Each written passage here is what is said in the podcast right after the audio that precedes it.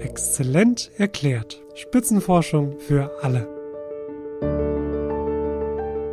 Beim Fuel Science Center geht es darum, dass wir möglichst nachhaltige äh, Kraftstoffe herstellen. Also wir machen Forschung für die Zukunft. Das ist die große Herausforderung, das Ganze möglichst energieeffizient zu machen. Starten wir heute mal mit einem Gedankenexperiment. Wir befinden uns in der Zukunft. Gar nicht so weit weg von heute, aber doch einige Jahre. Ich fahre mit meinem Auto an die Tankstelle und sehe da verschiedene Zapfhähne. Diesel oder Benzin steht auf keinem mehr drauf, aber zum Beispiel Biohybrid oder Plastik.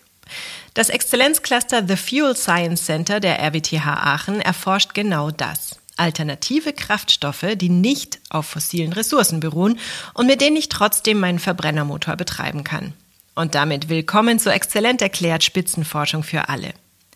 Professor Niklas von der Assen ist Leiter des Lehrstuhls für technische Thermodynamik an der RWTH Aachen und er erklärt es genauer. Beim Fuel Science Center geht es darum, dass wir möglichst nachhaltige äh, Kraftstoffe herstellen. Also wir wollen im Vergleich zu unseren konventionellen Kraftstoffen, die halt auf fossiler Basis hergestellt werden, nun halt neue Kraftstoffe herstellen, die möglichst nachhaltig sind und zwar in mehreren Dimensionen nachhaltig, also die nicht nur jetzt im Motor selbst besonders sauber verbrennen, sondern die halt auch möglichst sauber hergestellt werden. Also wir versuchen da möglichst ganzheitlich zu denken, um da keine Probleme auch zu verschieben. Und das interessiert momentan niemanden, nehme ich an, oder? Nein, das ist so ein ganz Stehen kleines. Da draußen bei Ihnen ganz viele Schlange. Genau, das ist ein ganz kleines Randthema, völlig unbedeutend. Nein, also das ist natürlich sehr wichtig, weil am Ende ist es natürlich eine große Energiefrage, wie wir diesen Kraftstoff dann wirklich herstellen und wie wir dann diese Energie aus diesem Kraftstoff möglichst effizient auch wieder rausbekommen.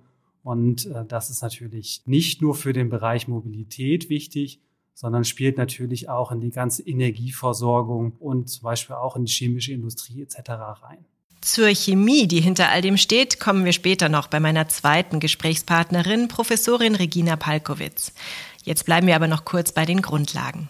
Wir erwarten nicht, dass wir einen Kraftstoff entwickeln, den wir morgen direkt an der Tankstelle tanken können.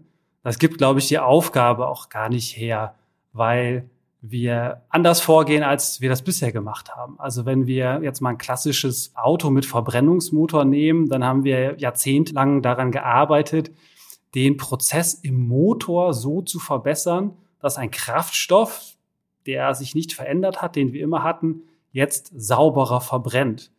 Und jetzt wollen wir eben weiterhin an dieser Verbrennung arbeiten, aber wir wollen halt neue Moleküle, neue Kraftstoffe noch mit ins Spiel bringen. Die müssen wir erstmal finden. Und nicht nur diese Moleküleigenschaften müssen die richtig sein, sondern die müssen wir auch noch möglichst nachhaltig herstellen. Also wir haben wirklich diese drei Aktionsfelder das richtige Molekül finden, den richtigen Verbrennungsprozess finden und die richtige Herstellung finden mit allem, was dazugehört, den ganzen globalen Lieferketten etc.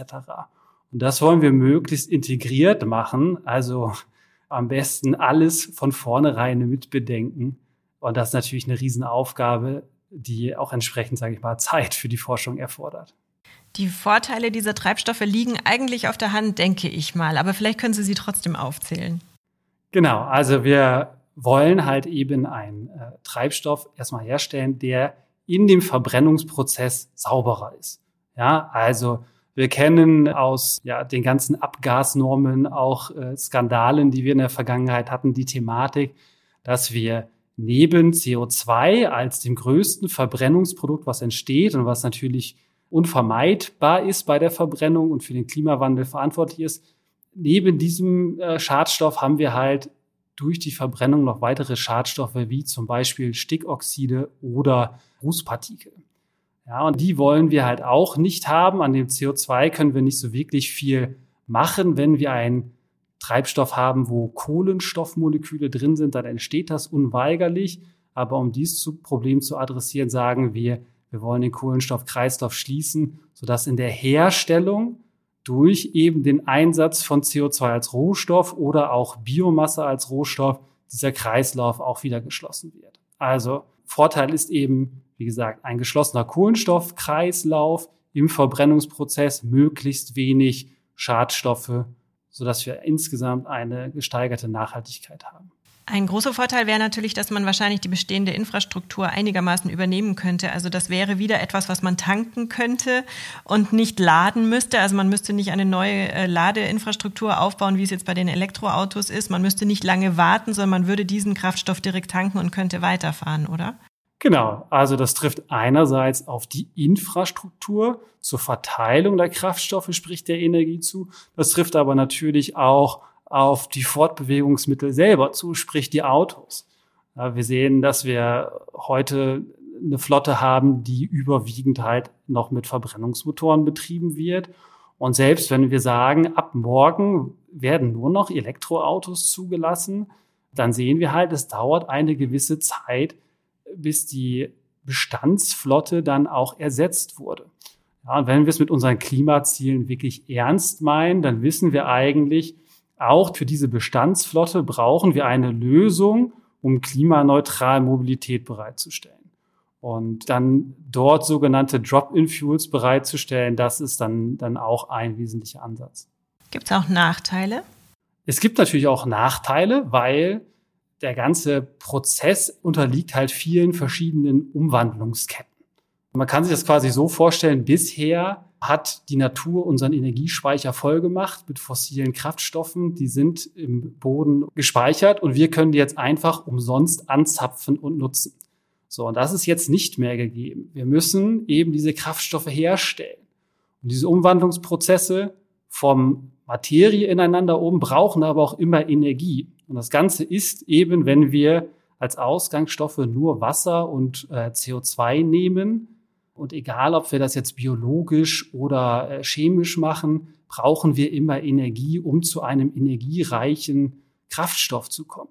Da müssen wir natürlich aufpassen, dass wir nicht so energieintensiv sind, dass die Rechnung am Ende nicht mehr aufgeht. Soll heißen, wenn wir Energie brauchen, verursachen wir meistens irgendwo in dem gesamten Lebenszyklus CO2-Emissionen. Wir wollen natürlich nicht mehr emittieren, als wir bisher mit den konventionellen Kraftstoffen auch erzeugen.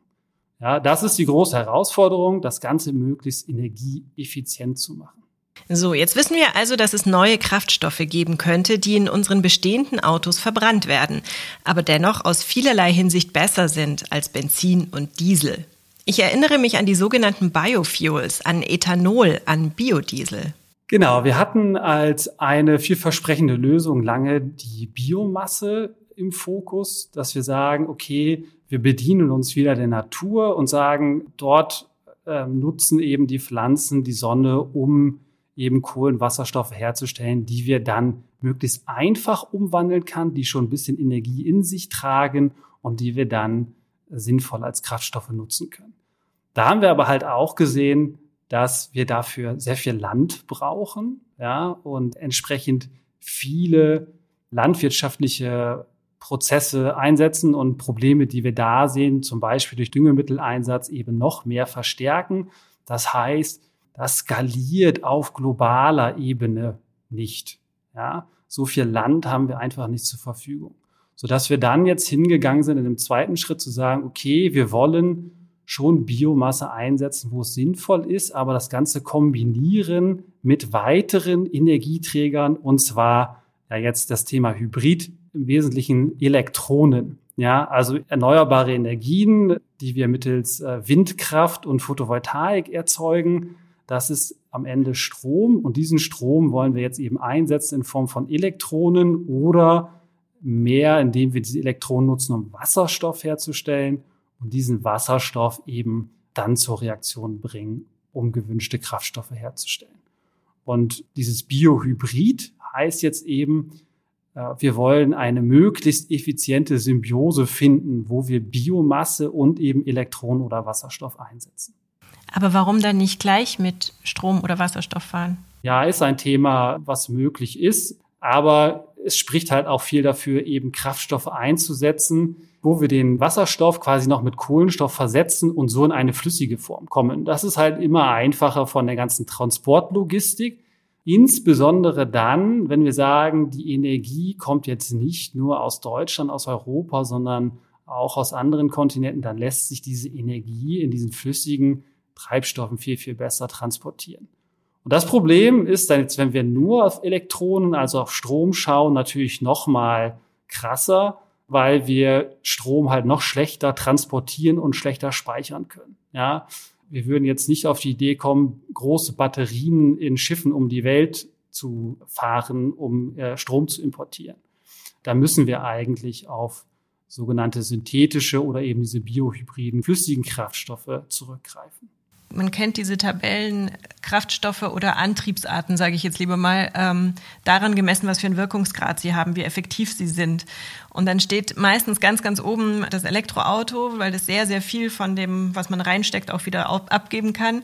Und ganz unten steht der Verbrenner, der halt wirklich dann relativ viel vergeudet. Kann man schon eine Prognose abgeben oder schätzen, wo würden dann diese biohybriden Kraftstoffe ungefähr landen in dieser Tabelle? Also das, was Sie sagen, diese Reihenfolge der Effizienz, die stimmt natürlich. Wenn wir als Ausgangsbasis eben erneuerbare Energien haben, Wind und Sonne, dann ist es möglichst sinnvoll und effizient, diese Energie direkt zu nutzen. Zum Beispiel eben in Elektroautos, wenn es geht. Ja, äh, wenn das nicht geht, dann könnte man daraus äh, Wasserstoff erzeugen und versucht, diesen Wasserstoff direkt zu nutzen. Oder man macht noch einen Schritt weiter und synthetisiert eben zusammen mit Kohlendioxid dann flüssige Kraftstoffe. Also wir haben in dem Exzellenzcluster drei große Bereiche. Ich sage mal einmal eben die molekulare Ebene, dann eben die, die Technologieebene Verbrennungsmotoren und dann eine Systemebene, wo wir uns übergeordnet mit äh, ökologischen, ökonomischen und sozialen Fragestellungen beschäftigen. Und von dieser Systemebene her blickend sehen wir halt, dass diese Effizienz dann global betrachtet anders aussehen kann.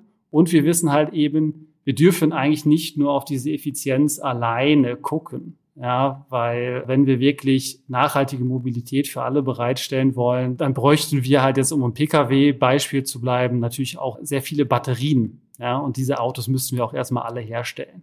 So, und da äh, glauben wir, da wir für andere Bereiche auf jeden Fall synthetische Kraftstoffe brauchen, wollen wir das auch im Pkw-Bereich weiterverfolgen.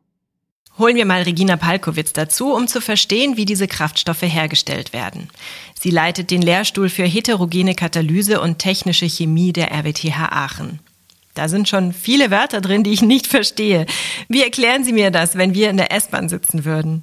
Ja, dann würde ich Ihnen sagen, dass äh, alle Produkte, die Sie so umgeben, was mit Katalyse zu tun haben. Die haben irgendwo auf ihrem Herstellungsweg mal einen sogenannten Katalysator gesehen. Und äh, dieses Wort Katalysator, das ist ein ganz magisches Ding. Also wenn Sie eine chemische Reaktion machen, irgendwas von A nach B umsetzen, dann benutzt man oft einen Katalysator, der hilft den Reaktionspartnern miteinander wechselzuwirken, wie ein Heiratsvermittler hat aber nachher nichts mehr mit der Beziehung zu tun, geht dann also wieder raus, aber sorgt dafür, dass wir die Reaktion bei viel weniger Energie machen können. Also wir brauchen weniger Energie, es geht schneller und wir stellen wirklich das Zielprodukt her, was wir brauchen. Ja, deshalb ist die Katalyse auch eine der Schlüsseltechnologien der chemischen Industrie. Treue Hörer und Hörerinnen dieses Podcasts erinnern sich an die Episode vom Oktober 2022. Da ging es um das Cluster Unisyscat aus Berlin. Und ich habe mit Professor Dries über grüne Chemie und Katalyse gesprochen. Vielleicht hört ihr da auch mal rein. Aber zurück nach Aachen. Die Katalyse hilft also dabei, Umwandlungsprozesse mit weniger Energie zu schaffen. Meine Katalysatoren sind Feststoffe, also wirklich was, was sie anfassen können. Ein Pulver, kleine Pellets, sowas wie Sand am Strand. Aber das muss jetzt natürlich spezielle Eigenschaften haben. Und in vielen Fällen ist der Schlüssel zum Erfolg ein Metall. Wenn ich jetzt zum Beispiel einen Klumpen Gold nehme und ich lege den in einen chemischen Reaktor, dann habe ich jetzt nicht eine wirklich effiziente Reaktion, denn nur die Oberfläche dieses Klumpens wäre in Kontakt mit dem, was ich umwandeln möchte. Und das heißt, alle Atome im Inneren des Klumpens machen gar nichts. Und deshalb ist eins der aktuellen Forschungsfelder die sogenannte Einzelatomkatalyse. Wir versuchen also Metalle, reaktive Metalle, so weit wie möglich als einzelne Einheiten, als einzelne Atome oder ganz kleine Cluster, ganz kleine Nanopartikel auf Trägermaterialien zu stabilisieren und damit dafür zu sorgen, dass das Metall, das wir als Katalysator nutzen, auch wirklich komplett ausgeschöpft wird in seiner Aktivität. Das ist super spannend, aber natürlich auch total herausfordernd, weil wir da auf einer Größenebene unterwegs sind, die man auch mit den heutigen Hochleistungstechnologien zum Teil noch nicht gut visualisieren kann. Das heißt, manchmal verstehen wir gar nicht, was wir da genau für ein System gemacht haben und trotzdem ist es einfach richtig gut. Wir rekapitulieren nochmal die grünen Antriebsmöglichkeiten. Da haben wir das Elektroauto. Das tankt sozusagen Elektronen, also Strom. Hier kommt es darauf an, wie dieser Strom produziert wird. Aktuell in Deutschland ist es von der Bilanz noch nicht so toll, weil der ganze Strom in der Steckdose eben noch aus unseren Braunkohlekraftwerken und ähnlichem kommt. Aber das kann mal gut werden, wenn wir dann erneuerbare Energie eben nur noch aus Windkraft, Photovoltaik und Co. machen. Gut, braucht man aber die Batteriematerialien. Zweite Möglichkeit, Wasserstoff. Auch hier ist es nur ein grüner Antrieb, wenn die Herstellung nicht mit Erdgas erfolgt, sondern mit regenerativen Energien, also zum Beispiel Wind oder Sonne. In Zukunft wollen wir Wasserstoff generieren, indem wir Wasser mit erneuerbarem Strom in die Elemente spalten, also in Wasserstoff und Sauerstoff. Und da kommt dann der Wasserstoff her. Das ist jetzt aber leider ein Gas. Das heißt, das muss komprimiert werden, damit sie genug in den Tank kriegen. Das heißt, übliches Wasserstoffauto 700 Bar unterm Rücksitz. Und dann in der Brennstoffzelle Rückverstromung. Ist eine tolle Technologie, super effizient erfordert halt einen dramatischen Umbau unserer Infrastruktur, weil wir dann auch Wasserstofftankstellen brauchen und entsprechend auch dieses hochkomprimierte Gas tanken müssen. Gut. Im Cluster haben wir uns auf die Fahne geschrieben, den Wasserstoff, also diese Energie, anders zu speichern, in Moleküle einzubringen, die dann relativ gut wie heute auch als normaler flüssiger Kraftstoff getankt werden können. Wir suchen also nach Kraftstoffen, die sich zum Beispiel durch die Kombination von Biomasse und Wasserstoff oder CO2 und Wasserstoff oder auch beidem herstellen lassen, die gut transportiert werden können, die ein gutes Verbrennungsverhalten im Motor zeigen und die eigentlich auch schon möglichst weitestgehend mit der aktuellen Infrastruktur kompatibel sind. Und dann habe ich noch gesehen, dass auch Plastikmüll eine Rolle spielen soll in der Herstellung der neuen Treibstoffe. Stimmt das? Wenn Sie so zu Hause auf Ihre ganzen Fläschchen im Badezimmer vielleicht gucken, dann steht unten PP, ne, Polypropylen oder PE, Polyethylen oder das PET, über das wir schon sprachen. Das sind also schon definierte chemische Verbindungen. Und eigentlich wäre es viel cleverer, die auch chemisch wieder zu nutzen, geschickt umzuwandeln und nicht einfach nur zu verbrennen, das Kohlendioxid wieder zu emittieren und dann von vorne anzufangen mit der Synthesearbeit, sondern wir würden gerne ja, ein bisschen klein schnibbeln, wieder zu einzelnen Molekülen kommen, aber nicht den ganzen Weg wieder zurück bis zum CO2. Und dann kann man diese Bausteine eben auch geschickt nutzen und dazu haben wir aus dem Exzellenzcluster auch schon erste Beispiele, um zum Beispiel aus POM-Polymeren dann entsprechende Verbindungen zu machen, die sich eben auch als Treibstoffe eignen. Das wären ja gleich zwei Fliegen mit einer Klappe. Einerseits könnten wir etwas Sinnvolles mit unserem Plastikmüll machen, andererseits hätten wir einen neuen Treibstoff. Ich habe auf der Internetseite den Satz gelesen, Ziel der Forschung ist es, mit wissenschaftlichen Methoden einen spürbaren Beitrag zum Klimaschutz und zur Nachhaltigkeit zu liefern. Wie soll das passieren? Ja, das ist ein starker Satz und man muss immer schauen, dass jeder nur ein kleines Puzzlestück beitragen kann natürlich. Was wichtig ist im Gesamtbild ist, dass wir geschlossene Stoffkreisläufe brauchen. Das bedeutet auf der einen Seite, wir wollen im Exzellenzcluster nachhaltige Rohstoffquellen benutzen. Das kann beispielsweise Kohlendioxid aus der Luft sein. Das ist aber noch echt schwer direkt aus der Luft zu gewinnen, weil wir einfach so eine geringe Konzentration haben. Man muss unheimlich viel Energie investieren, um das bisschen Kohlendioxid wirklich nutzbar zu machen.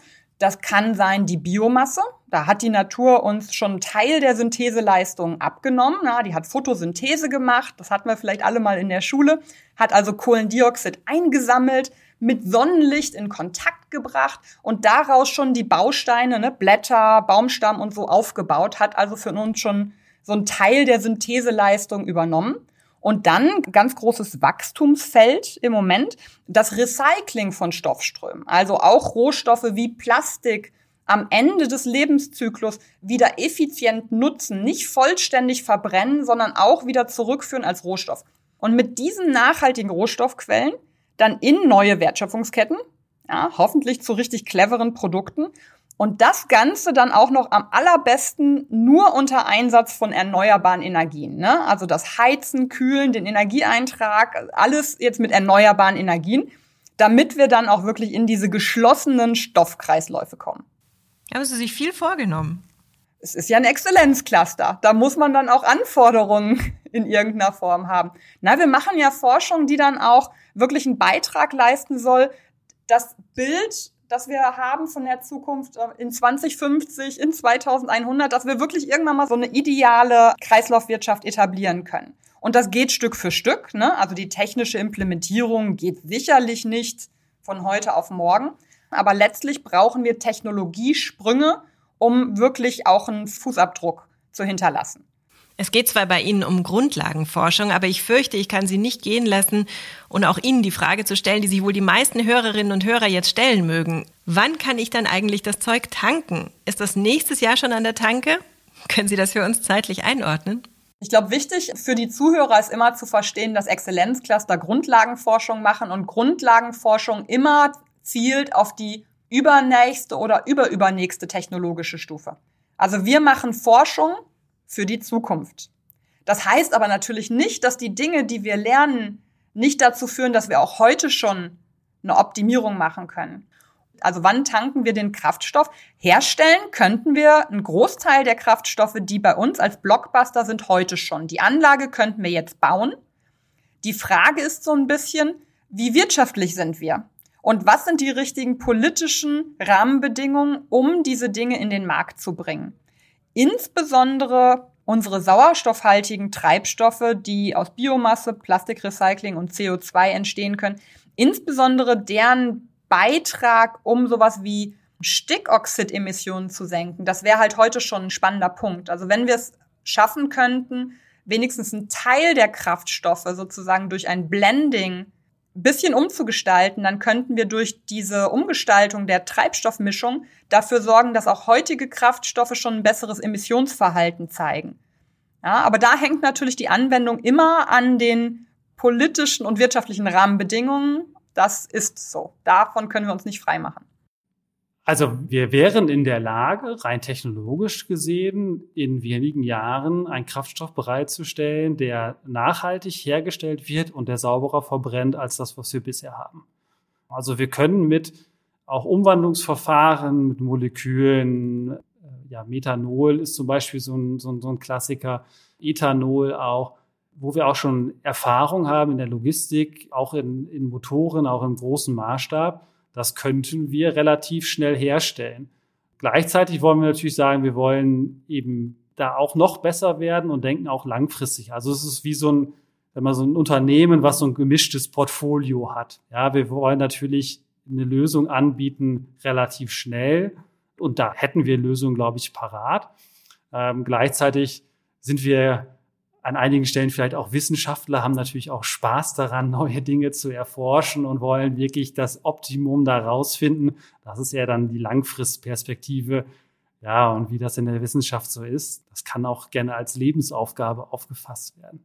Ja, aber das soll es halt, wie gesagt, nicht. Die große Motivation, die uns alle antreibt, ist, oder eine der großen Motivationen ist eben auch der Klimawandel. Und das ist ein dringendes Problem. Und da können wir es uns nicht erlauben und sagen, wir sind Wissenschaftler, wir haben Spaß am Forschen, sondern wir müssen da auch dann irgendwann natürlich eine Lösung mal anbieten. Und auf diese vielfältigen Lösungsansätze vom Fuel Science Center sind wir alle gespannt. Ich werde in den nächsten Jahren auf jeden Fall an der Tankstelle die Augen offen halten. Das war's mit dieser Episode von Exzellent erklärt. Ich hoffe, ihr seid nächstes Mal wieder mit dabei. Und wenn euch dieses Thema der Kraftstoffe interessiert hat, dann wäre vielleicht auch die Episode Nachhaltiges Fliegen aus dem März 2022 was für euch. Da ging es auch um neue Treibstoffe, in dem Fall, wie der Titel schon sagt, für Flugzeuge. Wir hören uns bald wieder. Bis dahin, bleibt neugierig. Eure Larissa Vassilian. 57 Exzellenzcluster, ein Podcast. Regelmäßig berichtet Exzellent erklärt aus einem der Forschungsverbünde, die im Rahmen der Exzellenzstrategie des Bundes und der Länder gefördert werden. Die Reise geht quer durch die Republik und genauso vielfältig wie die Standorte sind die Themen. Von A wie Afrika-Studien bis Z wie Zukunft der Medizin. Seid bei der nächsten Folge wieder dabei und taucht ein in die spannende Welt der Spitzenforschung. Wenn euch der Podcast gefallen hat, abonniert Exzellent erklärt bei dem Podcast-Anbieter eurer Wahl. Ihr habt noch Fragen? Hinterlasst uns einen Kommentar oder schreibt uns an info at exzellent-erklärt.de.